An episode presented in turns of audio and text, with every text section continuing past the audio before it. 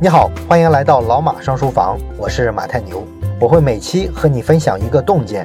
如果想听更多内容，欢迎关注老马上书房的微信小程序。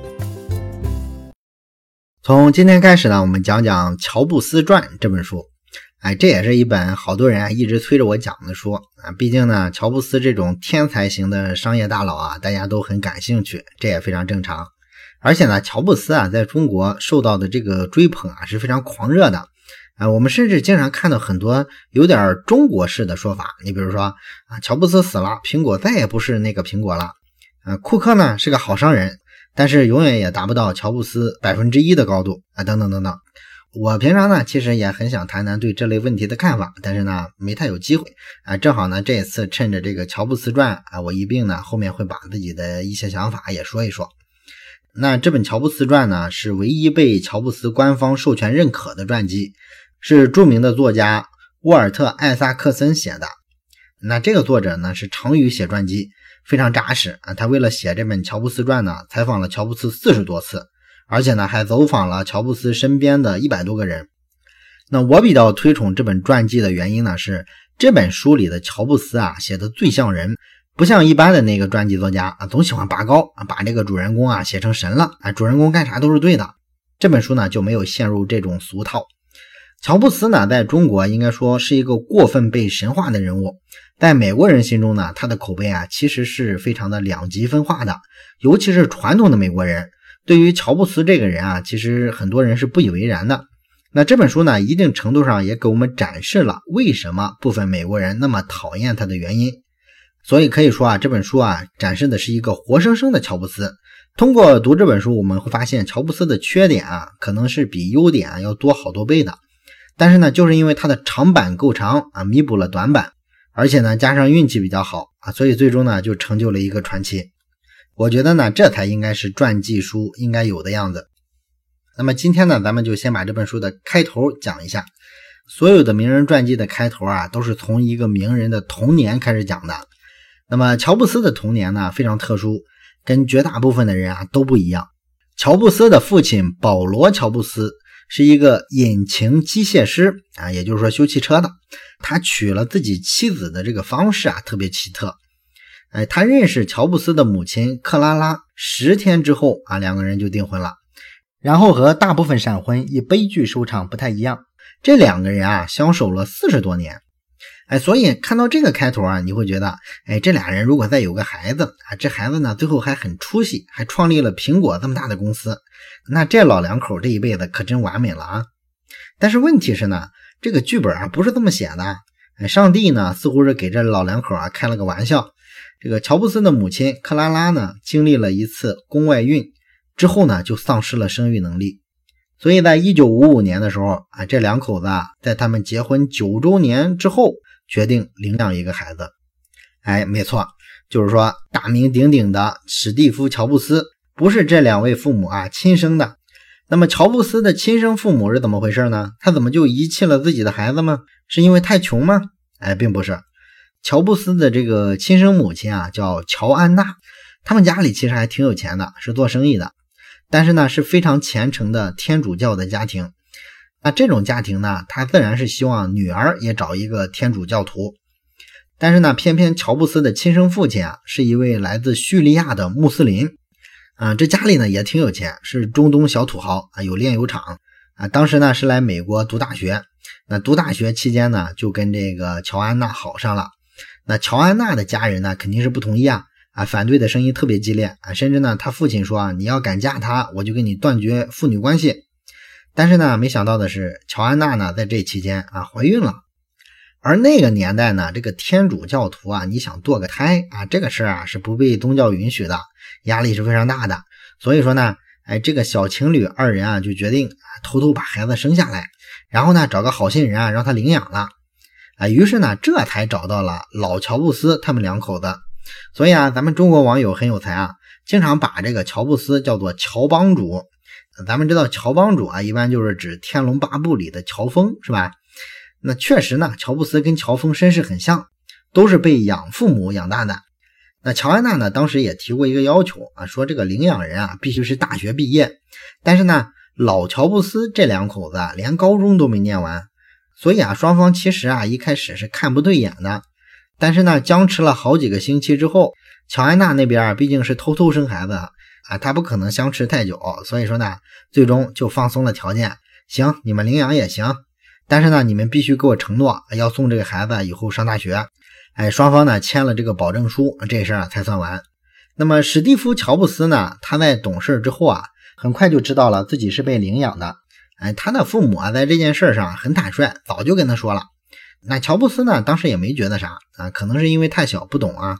直到他六七岁的时候，邻居家的小女孩呢就问啊，是不是你的亲生父母不要你了？哎，乔布斯啊，这才第一次觉得受不了，然后哭着就回家了。他的这个父母呢，就给他解释说，不是没人要你了，我们把你捡回来的，而是我们主动选择的你。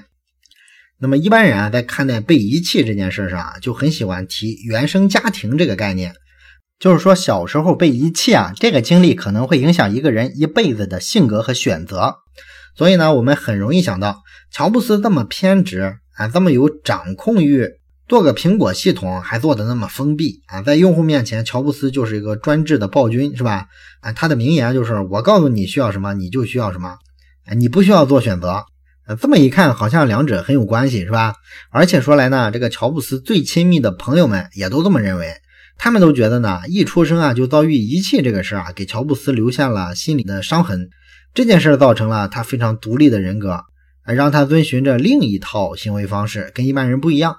甚至呢，有乔布斯的朋友认为啊，后来乔布斯在二十三岁的时候，他当时呢有了一个女儿，然后他把这个女儿给抛弃了。那这个行为呢，就是这种心理的一种映射，而且呢，真是巧了，乔布斯的亲生父母啊，在遗弃乔布斯的时候也是二十三岁，也有不少乔布斯的同事认为呢，在乔布斯心里啊，因为被父母抛弃过，所以呢，他工作非常努力，想出人头地，让亲生父母呢后悔当初的决定。不过呢，所有这些猜测呢，这个本书的作者去采访乔布斯的时候啊，乔布斯都正面否定了，他说呢。啊这个太荒谬了！我知道自己是被领养的，只会让我感觉更加独立啊！我可从来没有感觉自己被抛弃了。我的父母啊，从小就让我觉得我很特别，但是我并不自卑啊！确实哈，这个老乔布斯夫妇啊，对乔布斯是很好的，以至于后来吧，每当有人说老乔布斯两口子啊不是乔布斯的亲生父母的时候，乔布斯就会跟人急啊，会发怒，然后反复强调说他们就是我父母。但是呢，随着乔布斯长大吧，他很快也逐渐的意识到自己跟父母啊还是不是一类人的，因为收入不是很高嘛，所以说这个老乔布斯一家啊，在五十年代末啊就搬到了加州的山景城住。熟悉这一带地理的都知道，这个山景城啊就是现在硅谷的主要的组成部分之一，但是当时啊还是一片荒凉的郊区。呃，是后来啊，战后随着美国军事工业发展的需要，这个半导体产业啊、军工产业啊，就在这一块崛起了。所以说呢，这个地方就聚集了很多著名的企业，像什么 NASA、西屋电器啊、洛克希德、惠普、仙童半导体都在这一片。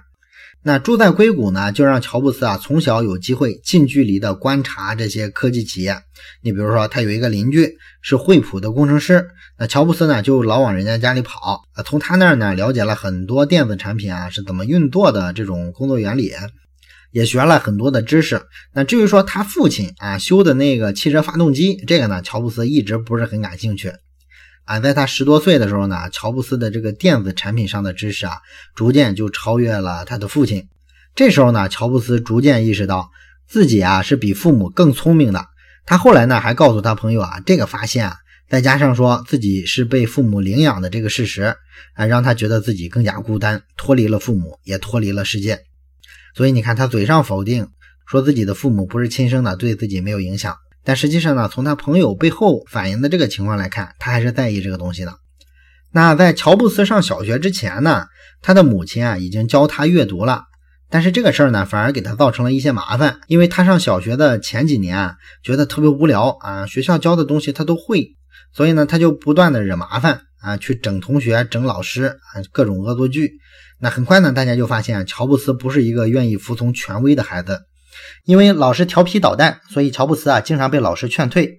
不过呢，每次啊他父亲把他送回来的时候，都会跟这个老师呢争辩啊，他父亲就说呢，啊，这不是孩子的错，你们老师教的东西啊，提不起他的兴趣来，这是你们的错，不能老是让孩子去背一些没用的东西。哎，你看这个父亲是吧？对乔布斯真是太好了，一般的家长早就打上了是吧？等到乔布斯四年级的时候呢，老师给他做了一个测试，发现呢他已经掌握到初中二年级水平的这个知识了，于是呢学校就建议他连跳两级啊，直接升到七年级去。但是呢，这种过渡吧有点突然，因为本来乔布斯这孩子啊就有那么一点社交障碍啊，他跟一般的同龄孩子不太合群。那现在好了，你再让他跳级啊，他身边又都是比他大的孩子，那这会儿他就更孤僻了。在学校的时候啊，经常被人欺负，所以呢，他在这个七年级啊上到一半的时候，他就给他的父母啊下了最后通牒：我必须转学，你要不给我转，那我就不上了。当时乔布斯家的这个收入水平啊，并不是很高。只能勉强的维持收支平衡，但是这种时刻呢，这个孩子提出来了，而且确实在学校老被欺负，老乔布斯夫妇二人呢也真的是可以了，他们当时几乎是倾尽所有，找了一个最好的学区啊，买下了一套学区房，然后呢全家搬过去，于是呢乔布斯就转学到了硅谷最安全的一所初中去上学啊，这回啊再也不用挨打了。那后来呢？乔布斯的父母呢，觉得还是希望孩子啊能受点宗教教育，所以说大多数星期天的时候啊，他都带着乔布斯去教堂。那这种活动呢，一直到乔布斯十三岁的那一年就结束了。为什么呢？因为乔布斯啊，当时家里订一些杂志，有一次呢，他就看到一份杂志的封面上刊登了一张新闻照片。这个照片呢是说啊，有两个饥饿的儿童啊，饿得皮包骨头，特别惨。那乔布斯呢，就把这个杂志啊带到教堂去了，然后质问这个教堂的牧师。他说呢，哎，如果我举起我的手指头啊，上帝会在我举手指头之前就知道我会举哪一根手指头吗？那牧师呢，自然就说，是的，上帝嘛，全知全能，无所不知。啊，于是呢，乔布斯就拿出那本杂志来，指着这个封面说，哦，是吗？那上帝知道这个吗？他知道这些孩子身上发生了什么吗？哎，这个牧师呢，就有点尴尬，是吧？但是呢，他还是硬着头皮说：“是的，上帝知道这一切。”那乔布斯呢，就立刻宣布说：“哦，那我再也不崇拜这样一位上帝了，见死不救算什么上帝啊？”于是他就再也没去过教堂啊。他是这么拧巴的一个孩子，特别有个性。而到十五岁这一年呢，他父亲呢就送了他一辆汽车。然后呢，乔布斯在十五岁的时候啊，就开始到硅谷的各大科技公司去打工了，业余时间还挣了不少钱。然后攒吧攒吧呢，差不多一年之后啊，他又给自己换了一辆跑车。而也就是在这一年啊，在乔布斯啊马上升到高三的时候，他开始抽大麻了。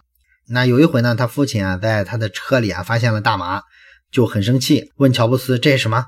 啊，乔布斯呢很平静的说大麻呀。然后他父亲就怒了，是吧？你怎么这么轻描淡写？爷俩呢就吵起来了。乔布斯说这是他唯一一次跟他爹直接吵。那么老乔布斯呢，自然就希望乔布斯能保证以后再也不抽大麻了。但是呢，乔布斯拒绝了，他拒绝做这个保证。而到了高四这一年呢，乔布斯不仅吸大麻，还开始吸这个迷幻剂，而且用量越来越大。哎，从此呢，这成了伴随乔布斯一生的一个习惯。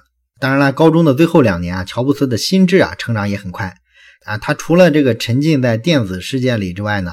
他开始喜欢文学和艺术了啊！他这一年呢，听了很多音乐，然后呢，也阅读了很多文学作品，像什么莎士比亚呀、柏拉图的作品。而对于乔布斯此后的这个创业经历来说啊，高四这一年还有一件事非常重要，就是他修了一门课啊。这门课呢，是一个叫约翰麦克勒姆的一个教授教的啊，主要教的是电子学。那么这位麦克勒姆教授呢，以前是一位海军飞行员，他有一个小储藏室，里边呢藏的都是晶体管之类的这种零部件。然后呢，他把钥匙交给乔布斯，让乔布斯呢可以自由的使用这些零部件去搞一些小发明什么的。那乔布斯呢，在这个麦克勒姆的课程上只上了一年。这门课呢，对乔布斯最大的意义在于呢，他遇到了日后创业时候的合作伙伴，也就是另一个史蒂夫。那关于这部分内容呢，我们下期接着聊。最后说一件事儿，咱们节目啊最近拉了一个微信群，如果你有什么话题想直接跟我或者是跟其他的听友朋友啊交流讨论的话，可以加一下这个群。加群的方法呢，就是先找到老马上书房的微信公众号，然后在底部菜单栏上有加群两个字，点击之后啊就会弹出二维码，扫码就可以进群了。